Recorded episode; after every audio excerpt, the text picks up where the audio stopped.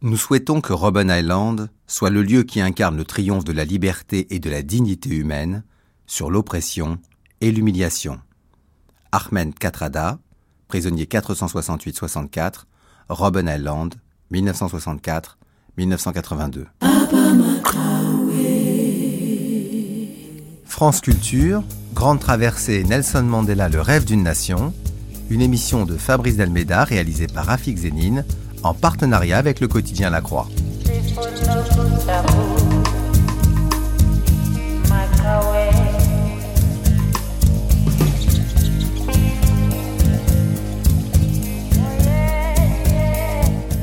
Ce matin, Nelson Mandela et ses compagnons, Fat Cats, Black Diamonds ou les nouveaux riches noirs, et la géopolitique et l'économie sud-africaine.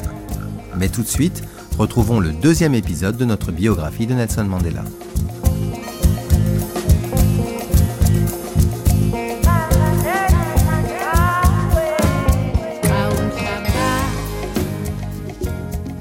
À l'entrée de Robben Island aujourd'hui, un monument rappelle que le site est inscrit au patrimoine mondial de l'humanité.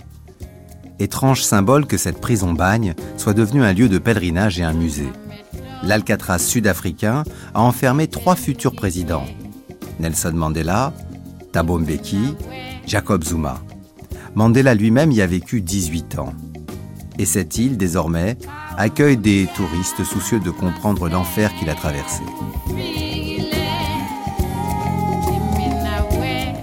Le leader de l'ANC est parvenu à transformer le silence qui lui était imposé en une force, s'il a pu tenir en prison, ce n'est pas seulement à cause de son caractère, mais bien grâce à la présence et aux efforts de ses compagnons de détention. Nelson Mandela et ses compagnons retournent sur une solidarité politique et humaine.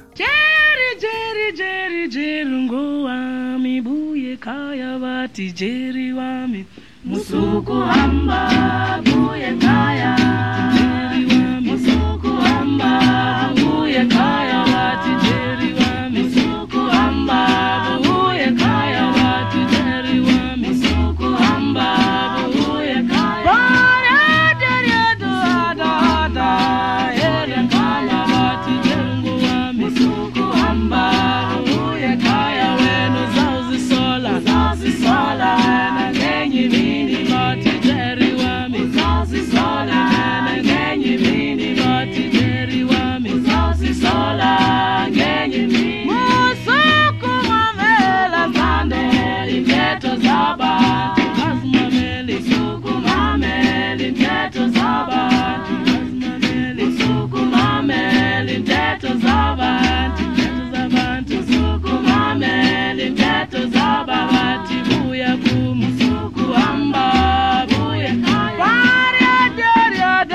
that your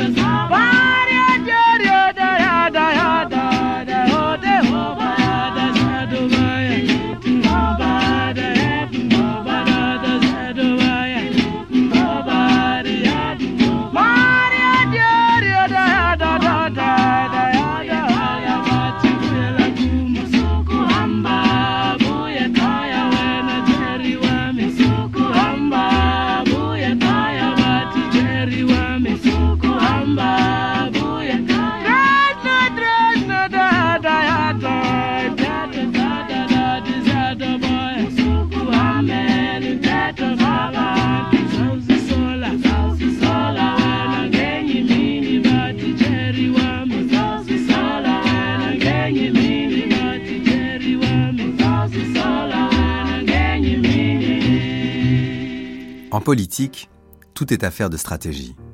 Et celle que Mandela et l'ANC ont adoptée en 1961 est la lutte armée. entre 1961 et 1964, Umkhonto we Sizwe, la branche armée de l'ANC dirigée par Nelson Mandela et Joe Slovo, son ami responsable du Parti communiste, a commis 134 actes de sabotage. Aidée par la CIA, la police sud-africaine est parvenue à les repérer, puis à arrêter les principaux dirigeants adverses cachés dans une ferme au nord de Pretoria, à Rivonia. Ils sont dix à être poursuivis dans un grand procès. L'accusation est lourde. Sabotage, destruction de biens et violation de la loi anticommunisme. Nelson Mandela, Walter Sisulu, Govan Beki, Ahmed Katrada, Dennis Kolberg et les autres risquent la peine de mort. Mais très vite, l'idée que le procès de Rivonia soit une tribune germe parmi les accusés. Le meilleur orateur du groupe, Nelson Mandela, profite de chacune de ces plaidoiries pour faire l'éloge de la lutte anti-apartheid. En réalité, Mandela avait déjà été arrêté un an plus tôt. Et il a commencé à rôder sa stratégie lors de sa première audition, le 15 octobre 1962. Un comité de soutien s'est mobilisé et manifeste à l'entrée du tribunal Libérez Mandela. À son arrivée, le leader noir est acclamé par la foule.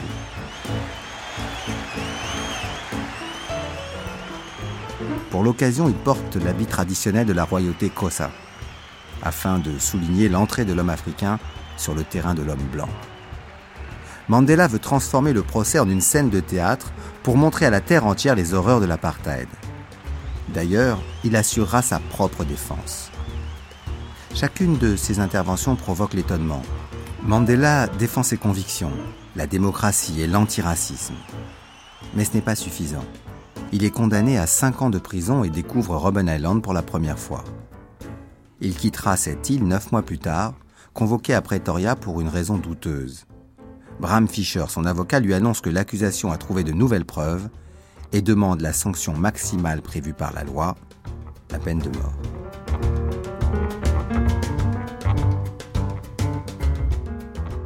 C'est donc le 9 octobre 1963 que s'ouvre le grand procès dit de Rivonia. Mandela et ses compagnons rejoignent le tribunal à Pretoria, rempli de journalistes sud-africains et d'autres venus du monde entier. Des dizaines de représentants de gouvernements étrangers sont également présents. La séance s'ouvre dans une atmosphère tendue. Sabotage et complot, tels sont les chefs d'accusation soutenus par le docteur Utah, l'accusateur public. Pour ces cas précis, la loi sud-africaine prévoit qu'il est du rôle de la défense de prouver l'innocence des inculpés. Aussi, les trois semaines suivantes ont permis aux co-accusés de préparer ensemble leur dossier de défense sous l'égide de Bram Fischer. Au cours des mois suivants, l'accusation appela 173 témoins et versa au dossier des milliers de documents et de photos, y compris des œuvres classiques du marxisme, utilisées pour établir un lien entre l'ANC et le Parti communiste.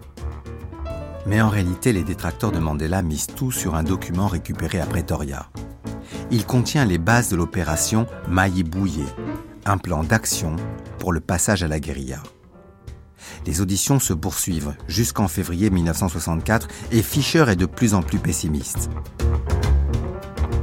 Le 20 avril 1964, Nelson Mandela est le premier des accusés à prendre la parole. Sa plaidoirie dure 4 heures. Mandela affirme que la seule motivation des accusés, qui sont les leaders de la population non européenne en Afrique du Sud, a été de soulager la souffrance de leur père.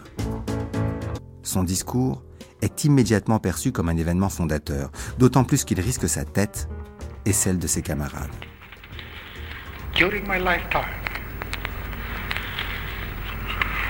I have dedicated my life to this struggle of the African people. I have fought against white domination.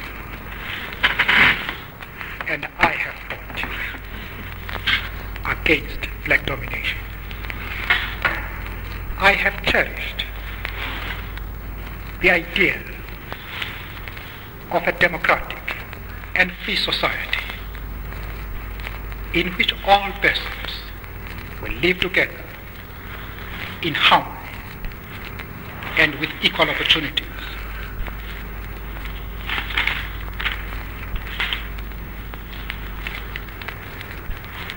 It is an idea for which I hope to live and to see realized. But my Lord, if it needs be, it is an ideal for which I am prepared to die. Durant toute ma vie, je me suis engagé dans la lutte pour le peuple africain. J'ai combattu la domination blanche et j'ai combattu la domination noire. J'ai défendu l'idéal d'une société démocratique et libre dans laquelle tous les individus vivraient en harmonie et bénéficieraient de chances égales. C'est un idéal pour lequel j'espère vivre et que j'espère voir se réaliser, mais c'est un idéal aussi pour lequel, s'il le faut, je suis prêt à mourir.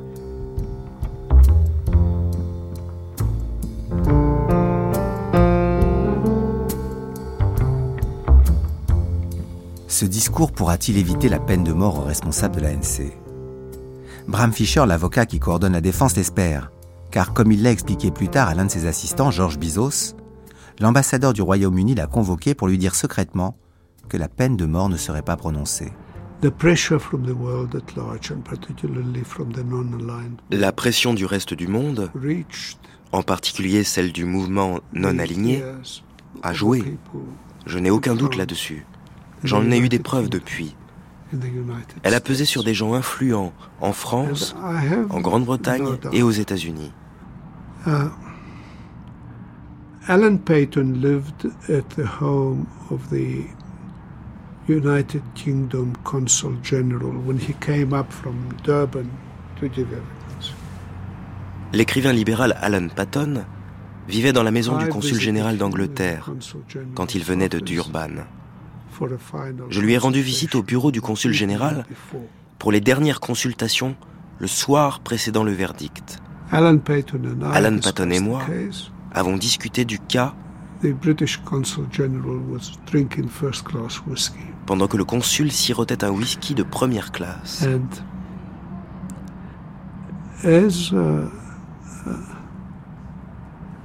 Alan Payton retired to go upstairs. Et quand Alan Patton s'est retiré pour se reposer, the consul general saw me at the door night before the sentence. Le consul général m'a dit and said, George, you sound worried George, about the vous semblez inquiet pour la sentence. It's not going to be a death sentence. Ce ne sera pas une condamnation à mort. And he also told me that one Et il m'a aussi dit que l'un des accusés, Bernstein, serait acquitté.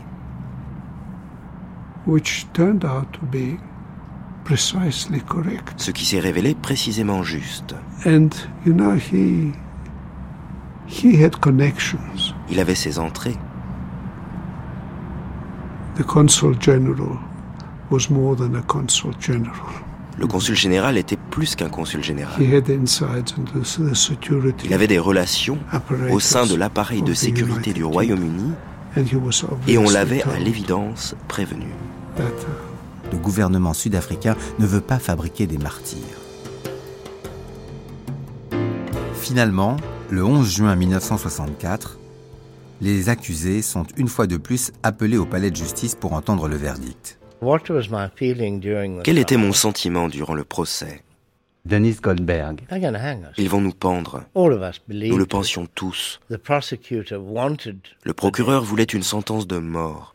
Les hommes de la police, dès qu'un témoignage était à charge, se tournaient vers moi et plaçaient leurs mains autour de leur cou pour me dire ⁇ Ce sera bientôt la fin, ce sera bientôt ta fin ⁇ Et moi je répondais en leur faisant un doigt d'honneur. Vous savez, je ne suis pas particulièrement digne, mais je ne suis pas non plus prêt à céder.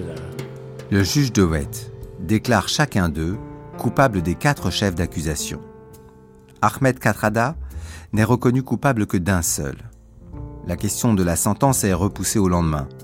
Mais quelle que soit la condamnation, les compagnons décident de ne pas faire appel. Aucun sacrifice n'est assez grand pour la lutte pour la libération dit Mandela. Ce 12 juin 1964, un an après les arrestations de Rivonia, 2000 personnes sont rassemblées devant le palais de justice. Nous soutenons nos responsables, sauvez leur vie, ou encore libérer les prisonniers politiques d'Afrique du Sud, peut-on lire sur les nombreuses pancartes des manifestants anti-apartheid. Winnie est parmi eux. Elle est accompagnée de la mère de Nelson qui a fait le trajet pour l'occasion sans vraiment saisir les enjeux du procès. Procès de Mandela et des autres, appelle le greffier. C'est l'heure. Mandela et ses compagnons pénètrent dans le tribunal. Le procès s'ouvre sur une dernière audience et une demande de clémence envers les accusés à laquelle le juge de Wet reste de marbre. Ce dernier prend la parole, sa gorge est serrée. La fonction de ce tribunal, comme celle de tout tribunal dans n'importe quel pays, est d'appliquer les lois dans lesquelles il exerce. Le crime dont les accusés ont été reconnus coupables, le crime principal, celui de conspiration, est par essence un crime de haute trahison. Ce n'est pas sous cette forme que l'accusation a décidé de poursuivre ce crime. Me souvenant de ce point et apportant à cette question la plus grande attention, j'ai décidé de ne pas prononcer de peine capitale qui, dans un cas comme celui-ci, serait la peine adaptée au crime. Mais, conscient de mon devoir, je ne puis aller au-delà de cette attitude indulgente. Pour tous les accusés, la sentence sera l'emprisonnement à vie. En réalité, le gouvernement sud-africain a aussi cédé à la pression internationale. En plus des sanctions économiques, plusieurs hauts dirigeants du monde entier avaient écrit à Verwoerd, le chef du gouvernement, pour demander son indulgence. Le juge de Wet s'est fait l'agent de cette modération apparente. La nouvelle du verdict se propage rapidement. Dans l'opposition, on exulte. La vie, vivre, crie Denise Goldberg. Winnie et la mère de Nelson Mandela sortent du tribunal le poing levé. Elles sont acclamées par la foule. Mais la joie de vivre a rapidement laissé la place à la réalité. Les accusés sont directement emmenés à la prison Pretoria Local. Dennis Goldberg, le seul blanc parmi les accusés, est séparé des autres. Il purgera sa peine seul. Ce soir-là, les prisonniers sont heureux d'avoir été épargnés et ils ne cachent pas leur joie. Amandla Amandla crie-t-il. C'est le célèbre cri de ralliement de l'ANC qui signifie le pouvoir en zoulou. Ensemble, ils partiront au bagne.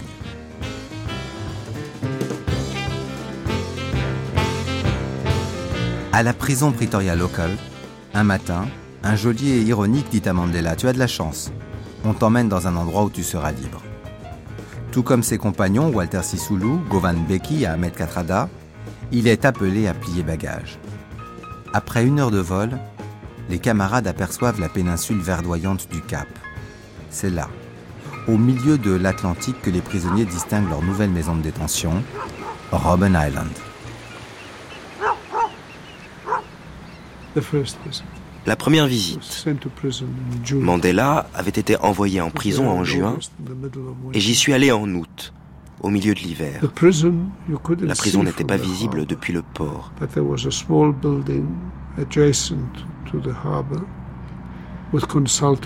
Il y avait un petit bâtiment pour les consultations.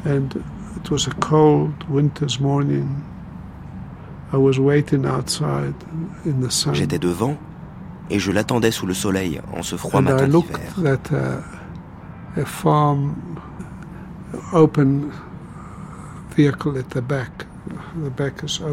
J'ai vu approcher un véhicule ouvert. Uh, à l'avant se tenait le chauffeur et un homme à ses côtés. À l'arrière, six hommes encadraient Nelson Mandela. Ils sont arrivés près de l'endroit où je me tenais. Le chauffeur et l'homme à ses côtés ont sauté du véhicule, puis les six hommes. Le dernier à sortir était Nelson Mandela. Aussitôt, ils se sont mis en ordre. Deux hommes devant, deux derrière, deux d'un côté et deux de l'autre. Et au milieu, Mandela. Je me suis glissé entre les deux hommes de front et je l'ai embrassé. Il m'a embrassé aussi et m'a demandé des nouvelles de la famille. Ils vont bien. Et là, il m'a dit, et c'est typique de lui cela, Georges, tu sais, je ne suis pas ici depuis longtemps, et déjà ce lieu m'a fait perdre mes bonnes manières. J'ai oublié de te présenter ma garde d'honneur.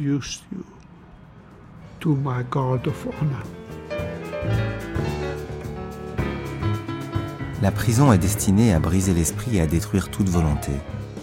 Pour y arriver, les autorités essayent d'exploiter chaque faiblesse, de tuer toute initiative, de nier tout signe d'individualité.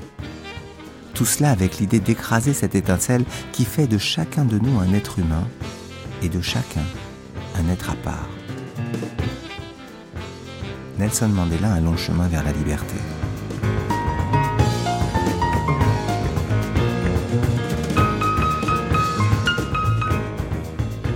Robben Island est une prison disciplinaire où les règles raciales sont omniprésentes. Dès leur arrivée, les prisonniers sont invités à endosser l'uniforme kaki propre à l'île et l'épisode est déjà révélateur de la division raciale. Ahmed Katrada, le seul Indien, se voit attribuer un pantalon long et des chaussettes, privilège dont devront se passer ses camarades africains. Ici, les gardiens sont tous blancs, essentiellement de langue africaine, et exige une relation maître et serviteur avec les prisonniers qui, eux, sont tous sauf blancs. En clair, la prison de Robben Island était l'apartheid en miniature. Mac Maharaj, un des compagnons de détention de Mandela, revient sur les conditions d'emprisonnement qui leur ont été imposées. Uh, la nourriture. Au début, elle était terrible. Et elle était déterminée par une idée raciste folle. Même parmi les prisonniers. Il y avait une discrimination envers les Noirs. Elle reposait sur ce qu'ils appelaient des populations différentes. Leur loi faisait de moi un homme d'origine indienne, bien que je ne parle pas indien, que je ne comprenne pas la musique indienne. Mais il disait, votre arrière-arrière-grand-père était indien. Donc vous êtes indien. Vous êtes proche des métis. Votre sang est mélangé avec du sang noir et du sang blanc. Alors vous êtes métis. Et les Indiens et les métis sont autorisés en prison à avoir deux tranches de pain le soir. Les Africains comme Mandela n'en ont aucune. On nous donnait le même porridge, fait à base de mille pour le petit déjeuner, dans les mêmes assiettes en métal, la même quantité. Mais les Africains comme Mandela avaient le droit à une petite cuillère de sucre, tandis que les gens comme moi avaient droit à une cuillère à soupe. Et nous n'avions pas le droit de partager. Et il poursuit ce que j'essaie de vous décrire, ce n'est pas tant la dureté des traitements qui était douloureuse, la violence physique, les coups, etc., la séparation psychologique de votre famille, pas de lettres, pas de visites, mais que le pire était l'humiliation constante du racisme.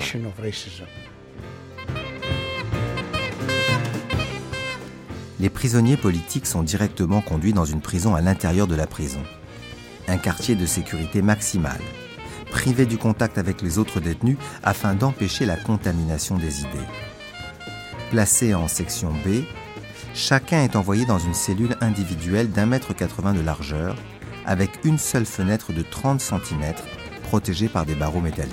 Trois couvertures miteuses et une natte de paille comme seul confort, voilà l'endroit où Mandela doit passer sa détention à perpétuité. Déshumanisé au possible, Mandela est désormais le numéro 466-64, c'est-à-dire le 466e prisonnier arrivé sur l'île en 1964. Ses rapports humains sont strictement encadrés, comme en témoignent les règles de la correspondance, avec la possibilité d'écrire exclusivement à sa famille proche et seulement une lettre de 500 mots tous les six mois. C'est naturellement à Winnie qu'il adresse ses rares lettres. Dade Wetu. Je suppose que le 1er décembre, tu seras avec 21 autres personnes devant la Cour suprême de Pretoria pour répondre de faits réprimés par le Sabotage Act ou à défaut par le Suppression of Communism Act. Je sais que vous avez tous confié la défense de vos intérêts à maître Joël Carlson. Depuis notre mariage en juin 1958, tu as, sous différents prétextes, été cité trois fois au pénal et une fois au civil. Il vaut mieux oublier les problèmes que soulèvent au moins en partie ces procès-ci. Ils nous ont causé suffisamment de soucis et de chagrin. Ce sera donc la cinquième fois que tu devras affronter la justice. Et je suppose que nous ne maîtrisons pas tous les dessous de l'affaire. Attends-toi à ce que cette procédure constitue l'une des expériences les plus amères de ta vie à ce jour. D'aucuns s'attelleront à anéantir l'image que nous avons essayé de créer ces dix dernières années. D'autres voudront peut-être réussir là où ils ont échoué auparavant. Je veux te mettre en garde contre ce qui t'attend, pour que tu puisses t'y préparer aussi bien physiquement que moralement, et encaisser les coups bas dont tu seras certainement l'objet du début jusqu'à la fin de ce procès. En fait, cette instance et les circonstances qui l'entourent pourraient te marquer bien plus profondément que tu ne le penses, t'obligeant à reconsidérer les valeurs que tu respectais et à renoncer à certains plaisirs qui autrefois te comblaient. Je veux que tu saches que tu es la fierté de mon cœur. Tant que tu seras à mes côtés, je serai animé d'une force invincible qui me permettra de dominer de nouveaux mondes. Même si nous traversons actuellement une période sombre et difficile, je suis persuadée que tu retrouveras un jour la liberté, et que tu pourras à nouveau profiter des champs, des oiseaux et du soleil de notre pays et respirer son air pur. Tu me manques, avec tout mon amour et des milliers de baisers. Ton dévoué, Dalibunga.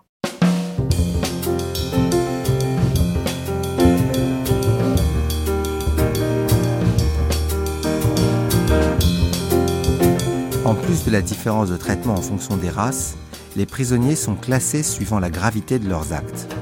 De la catégorie A, donnant accès à une myriade de privilèges, à la catégorie D, celle qui en offre le moins. Les prisonniers politiques sont d'office classés dans la catégorie D et l'ascension sociale est un véritable parcours du combattant. Tous les six mois, ils sont convoqués pour faire un point sur leurs notes. La vie pénitentiaire s'accompagne de rituels d'humiliation. Se déshabiller dehors par un froid glacial, recevoir des ordres brusques et être forcé à des travaux pénibles comme casser des cailloux ou extraire de la chaux. Activité qui occupera Mandela et ses compagnons durant les 13 années suivantes. Menaces et intimidations sont les mots d'ordre. Mandela et ses co-détenus membres de l'ANC recréent une véritable antenne de leur mouvement en prison ils utilisent les mêmes techniques de protestation qu'à l'extérieur. Grève de lenteur, grève de la faim en 1966. Grâce à ce système, les prisonniers obtiennent quelques concessions. Promenade autorisée, accès aux livres et même suppression du travail forcé. Malgré ces victoires, le temps passe lentement à Robben Island. La vie en prison se répète à l'infini. Chaque jour est semblable à la veille. Chaque semaine ressemble à la précédente et les mois et les années finissent par se mélanger, dit Mandela, qui a songé plus d'une fois à s'évader avec Mac Maharaj et Eddie Daniels.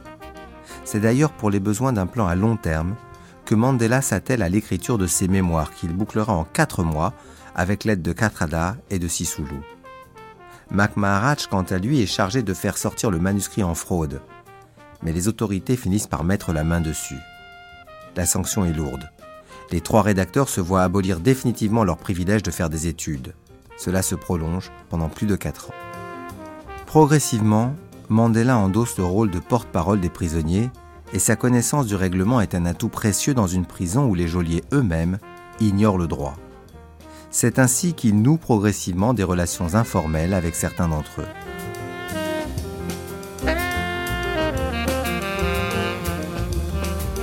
Le climat change à l'extérieur et les tensions sociales et raciales s'accroissent en Afrique du Sud. Dans les années 70, l'apartheid est secoué par des manifestations, des grèves et des sabotages. Il voit la naissance de nouvelles tendances politiques parmi les Noirs, notamment le mouvement de la conscience noire créé par un jeune dirigeant politique, Steve Biko. La lutte atteint son apogée en 1976, lors des émeutes de Soweto sous l'impulsion des étudiants et des lycéens, refusant d'être éduqués en langue africaine. Six personnes au moins ont été tuées et une quarantaine d'autres blessées dans un faubourg africain de Johannesburg, en Afrique du Sud. Parmi les victimes, des policiers qui essayaient de disperser les manifestants noirs qui s'étaient regroupés au cours d'une des écoles de ce faubourg et qui protestaient contre le système de l'enseignement. Et Franck, correspondant sur place de la radio suisse romande. Selon le responsable des opérations de police à Soweto, la situation dans la ville noire proche de Johannesburg, où vivent plus d'un million d'Africains, est extrêmement grave. Personne ne semble, après une journée de trouble, être capable de dresser un bilan précis des accrochages qui ont mis aux prises plus de 10 000 lycéens et d'importantes forces de police. Six personnes au moins, dont deux policiers, auraient été tuées, les blessés au nombre de 40, dont 19 par balle, et certains seraient grièvement atteints. Sur le plan matériel, les maisons détruites, les voitures brûlées ne se comptent plus. Le centre de Soweto était en fin d'après-midi toujours en main des émeutiers. La police, en effet, s'est retirée des quartiers tenus par les étudiants après les échauffourées de ce matin et du début de l'après-midi. Il y a quelques instants, un porte-parole des forces de l'ordre admettait même que la tension continuait de monter. Un appel était lancé à tous les Blancs qui auraient pu encore se trouver à Soweto de quitter la ville immédiatement. La gravité de la situation dépasse même le massacre de Charpeville, selon France Inter. En Afrique du Sud, depuis trois jours, c'est la révolte noire. L'émeute souffle sur le Transvaal et le Natal, comme si des siècles de haine raciale noire contre blanc explosaient tout à coup. On compte, chiffre officiel de la police, plus de 60 morts parmi lesquels deux blancs et plus de 800 blessés, presque tous noirs. D'ores et déjà, à la Manvie, c'est beaucoup plus grave qu'à Charpeville lors de l'émeute de 1960. Oui, le bilan des morts et des blessés ne cesse de grossir. Au troisième jour, les émeutes noires de Soweto, près de Johannesburg, se sont étendues à sept autres cités du Transvaal et à deux universités du Natal. Dans chacune des agglomérations, un même scénario. Les Noirs, beaucoup d'écoliers et d'étudiants, révoltés contre la politique de ségrégation et l'obligation de parler la langue africaine, celle des premiers colons, saccagent puis incendient bâtiments administratifs, voitures, autobus, ambulances. En plusieurs points, les mêmes scènes se sont répétées. Les émeutiers attaquent les bars au cri de Nous voulons des écoles. D'autres crient Vive Lazani, Lazani étant le slogan des jeunes du Front de Libération pour une Afrique du Sud aux mains des Noirs et non plus des Blancs. Mais aussitôt, les hélicoptères repèrent les manifestants et les forces de police quadrillent les villes et passent à la Violence pour violence, la police utilise les armes automatiques, lâche les chiens loups, tandis que des hélicoptères tombent une pluie de grenades lacrymogènes sur la foule. Comment expliquer cette vague de violence sans précédent On en connaît le point de départ, c'est-à-dire le refus des lycéens de Soweto d'être obligés désormais de suivre leurs cours en langue africaine et non plus en anglais, et l'africaine à la manvie est pour eux la langue des oppresseurs. Oui, cela c'est la première raison. Il y a également la politisation des Noirs après les événements du Mozambique, de l'Angola et de la Rhodésie. Mais il faut aussi savoir ce qu'est Soweto, et Noël Darbros dans la Croix décrit aujourd'hui ce ghetto noir en fumée, 55 km sans infrastructure un million de Noirs entassés dans cent mille maisons, un véritable camp de concentration où doivent revenir s'enfermer le soir deux cent mille ouvriers qui ont travaillé le jour dans la luxueuse ville blanche de Johannesburg. Ce soir, le gouvernement de Pretoria et les autorités ont décidé de mater la révolte. Le chef de police vient d'indiquer qu'avec l'état d'urgence, il avait obtenu le feu vert pour agir tout le feu vert pour agir, c'est certainement beaucoup, beaucoup plus grave qu'à Sharpeville en 1960.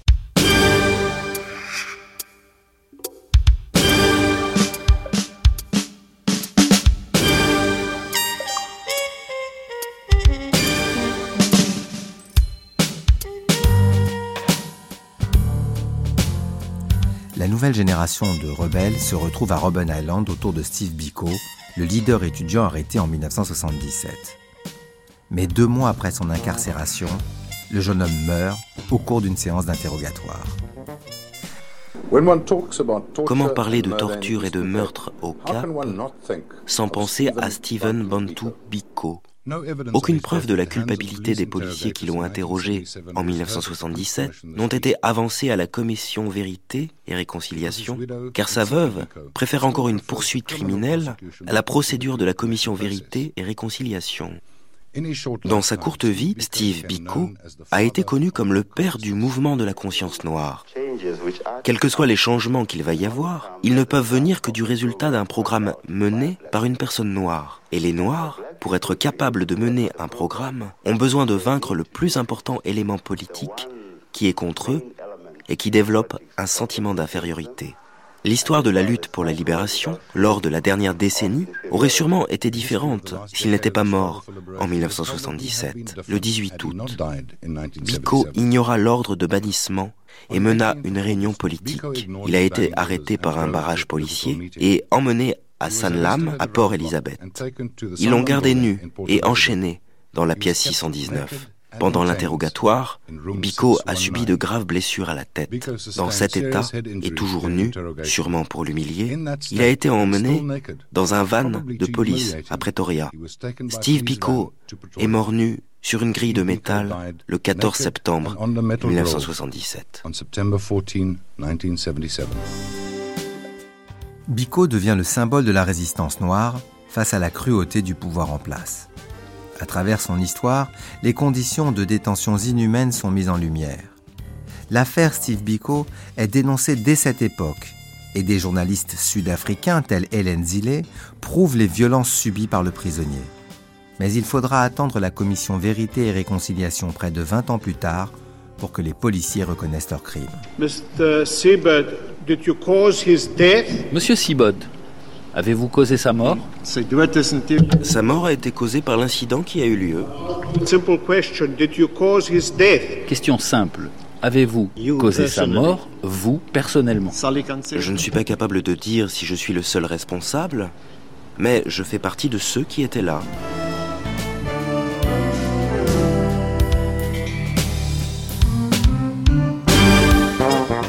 La détention brise les familles et une forme de cruauté conduit les autorités à laisser les prisonniers loin des leurs, surtout dans les circonstances douloureuses. Ainsi, Mandela se voit refuser le droit d'assister aux obsèques de sa mère en 1968 et un an plus tard à celle de son fils aîné, Madiba Tembekile, mort dans un accident de voiture à 25 ans. Mais curieusement, pour les vieux prisonniers, l'arrivée de la nouvelle génération de Noirs, formée à l'action plutôt qu'à la théorie, devient une opportunité de créer de nouveaux cadres. Et de fait, les jeunes arrivants embrassent rapidement les idées de la charte de l'ANC. Le bagne est devenu un centre de formation politique. Sans toujours se rencontrer, les hommes font circuler les idées.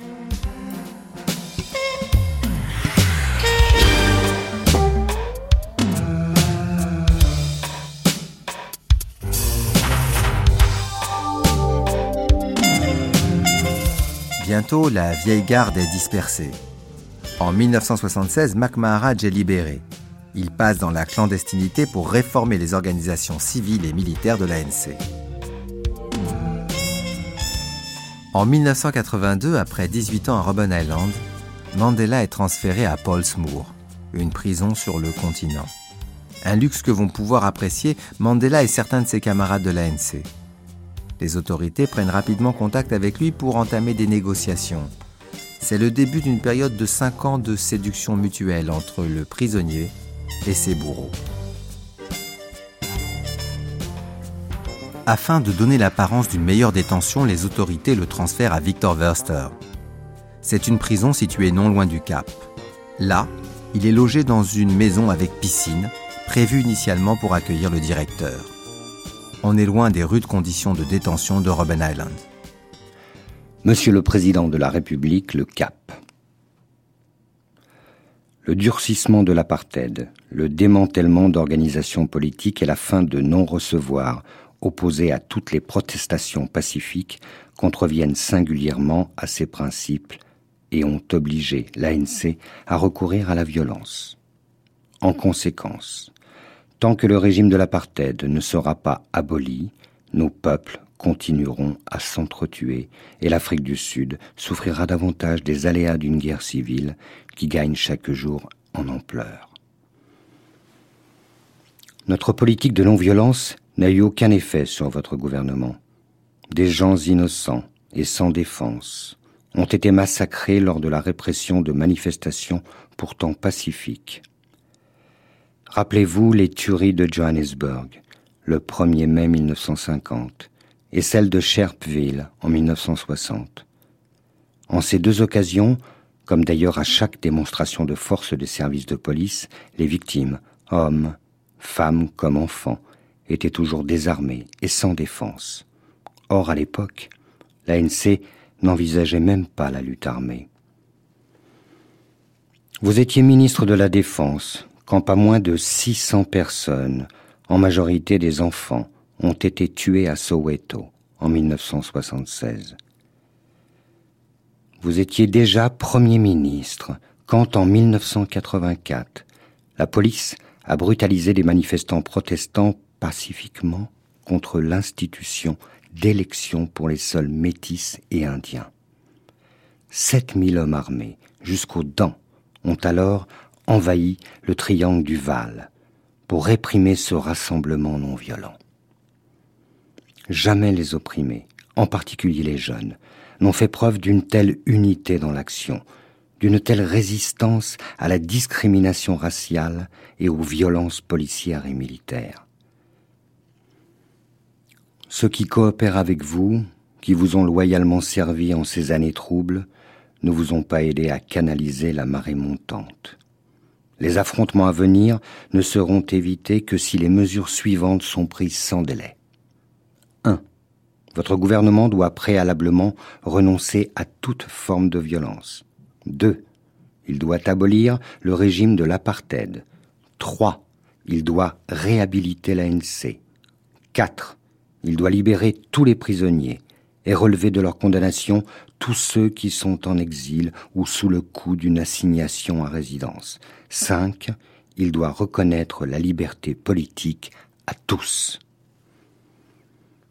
Nonobstant votre engagement à maintenir la suprématie blanche, vos tentatives de restructuration de l'apartheid et votre hostilité à la constitution d'un gouvernement non raciste, ainsi que notre détermination à refuser jusqu'au bout cette politique le fait est que vous êtes à la tête de ce pays, que vous bénéficiez du soutien de la majorité des Blancs et que vous pouvez changer le cours de l'histoire.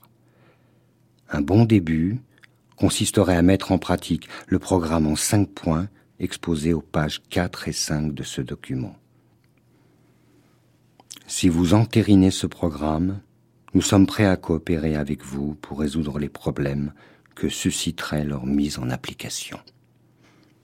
Extrait d'une lettre datée du 13 février 1985 de Nelson Mandela, Ahmed Katrada, Walter Sisulu, Andrew Melngani et Raymond Mlaba à la prison de Paulsmoor, adressée au président Botha et rejetant son offre de liberté conditionnelle.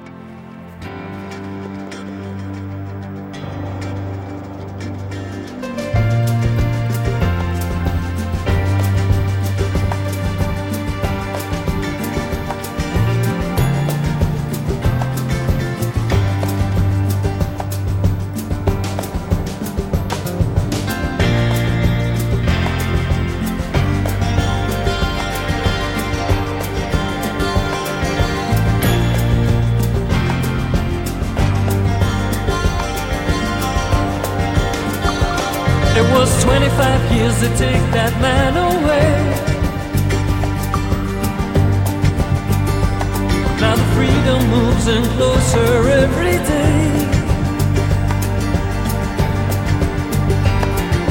Wipe the tears down from your saddened eyes.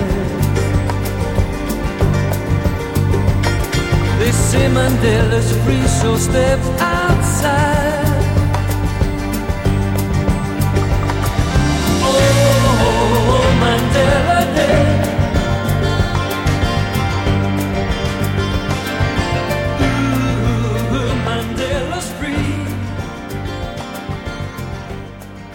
En 1985, un nouveau porte-parole est choisi pour mener le combat en Angleterre. C'est Dennis Goldberg qui vient d'être libéré. Il peut éprouver lui-même la sympathie dont jouissent les prisonniers politiques qu'il représente. Autour de Dennis Goldberg et de l'ANC à Londres, le mouvement de boycott de l'Afrique du Sud se renforce. Et bientôt germe l'idée d'un grand concert de solidarité pour exiger la libération de Nelson Mandela à l'occasion de son 70e anniversaire et le 11 juin 1988, à Wembley, sur la scène du stade, les artistes chantent pour abolir l'apartheid et mobilisent une audience planétaire. Myriam Makeba et Hugues Masekela ont chanté des classiques sud-africains.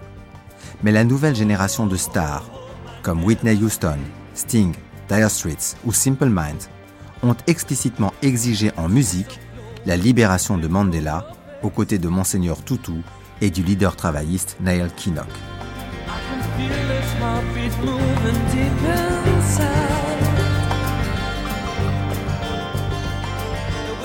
Plus de 70 000 personnes assistent en ce moment même au stade de Wembley à Londres au concert du siècle. Plus de 10 heures de musique pour célébrer les 70 ans de Nelson Mandela, le militant noir anti-apartheid qui croupit depuis 24 ans dans les geôles sud-africaines. Un milliard de téléspectateurs assisteront à la retransmission de ce spectacle planétaire à laquelle, auquel suit, que suit pour nous pardon, à Londres Bertrand Vanier. C'est Harry Belafonte qui le premier est apparu sur scène pour introduire Sting. Plus tard, Whoopi Goldberg et Richard Gere ont présenté Joe Cooker. Depuis le début de l'après-midi, chanteurs et vedettes de cinéma se succèdent sur la scène de Wembley. L'immense podium encadré de fresques africaines naïves est dominé par une banderole qui porte le nom de Mandela. Et en arrière-plan, il y a la photo du leader de l'ANC derrière les barreaux de sa prison. Des troupes de danseurs africains et des arborigènes d'Australie sont venus chanter et danser entre deux groupes pop. Tous ont demandé la libération de Mandela et la fin du cancer nommé apartheid. Nous te saluons, nous voulons te voir libre, a dit Belafonte. Sting a dit la même chose en musique. Un appel repris en chœur à plusieurs reprises dans l'après-midi par les dizaines de milliers de personnes qui assistent à ce méga show politico-musical. Près de 500 personnes ont travaillé pendant un an pour le préparer. Il sera retransmis dans 60 pays d'Israël à l'Union soviétique, de l'Inde au Japon, 60 pays sur les 5 continents. Mais dans cette liste, il n'y a pas l'Afrique du Sud. Bertrand Vanier, France.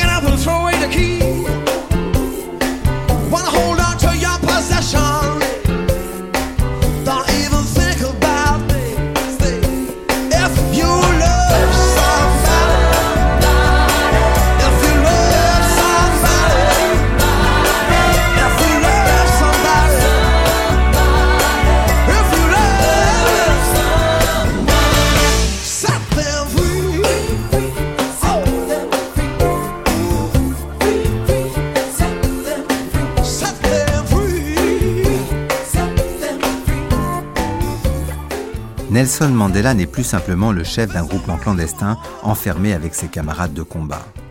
Il est devenu une icône mondiale de la liberté, et son titre de plus vieux prisonnier politique du monde drape son silence d'une puissance unique. Le monde entier, pourtant encore divisé entre les communistes et les occidentaux, attend sa libération comme un acte humanitaire. Sans doute le vieux leader a-t-il pour mérite essentiel d'avoir tenu, mais il n'a pas encore donné le meilleur de lui-même. Et nul ne se doute que sa parole aura une résonance universelle aussitôt qu'il sera libéré.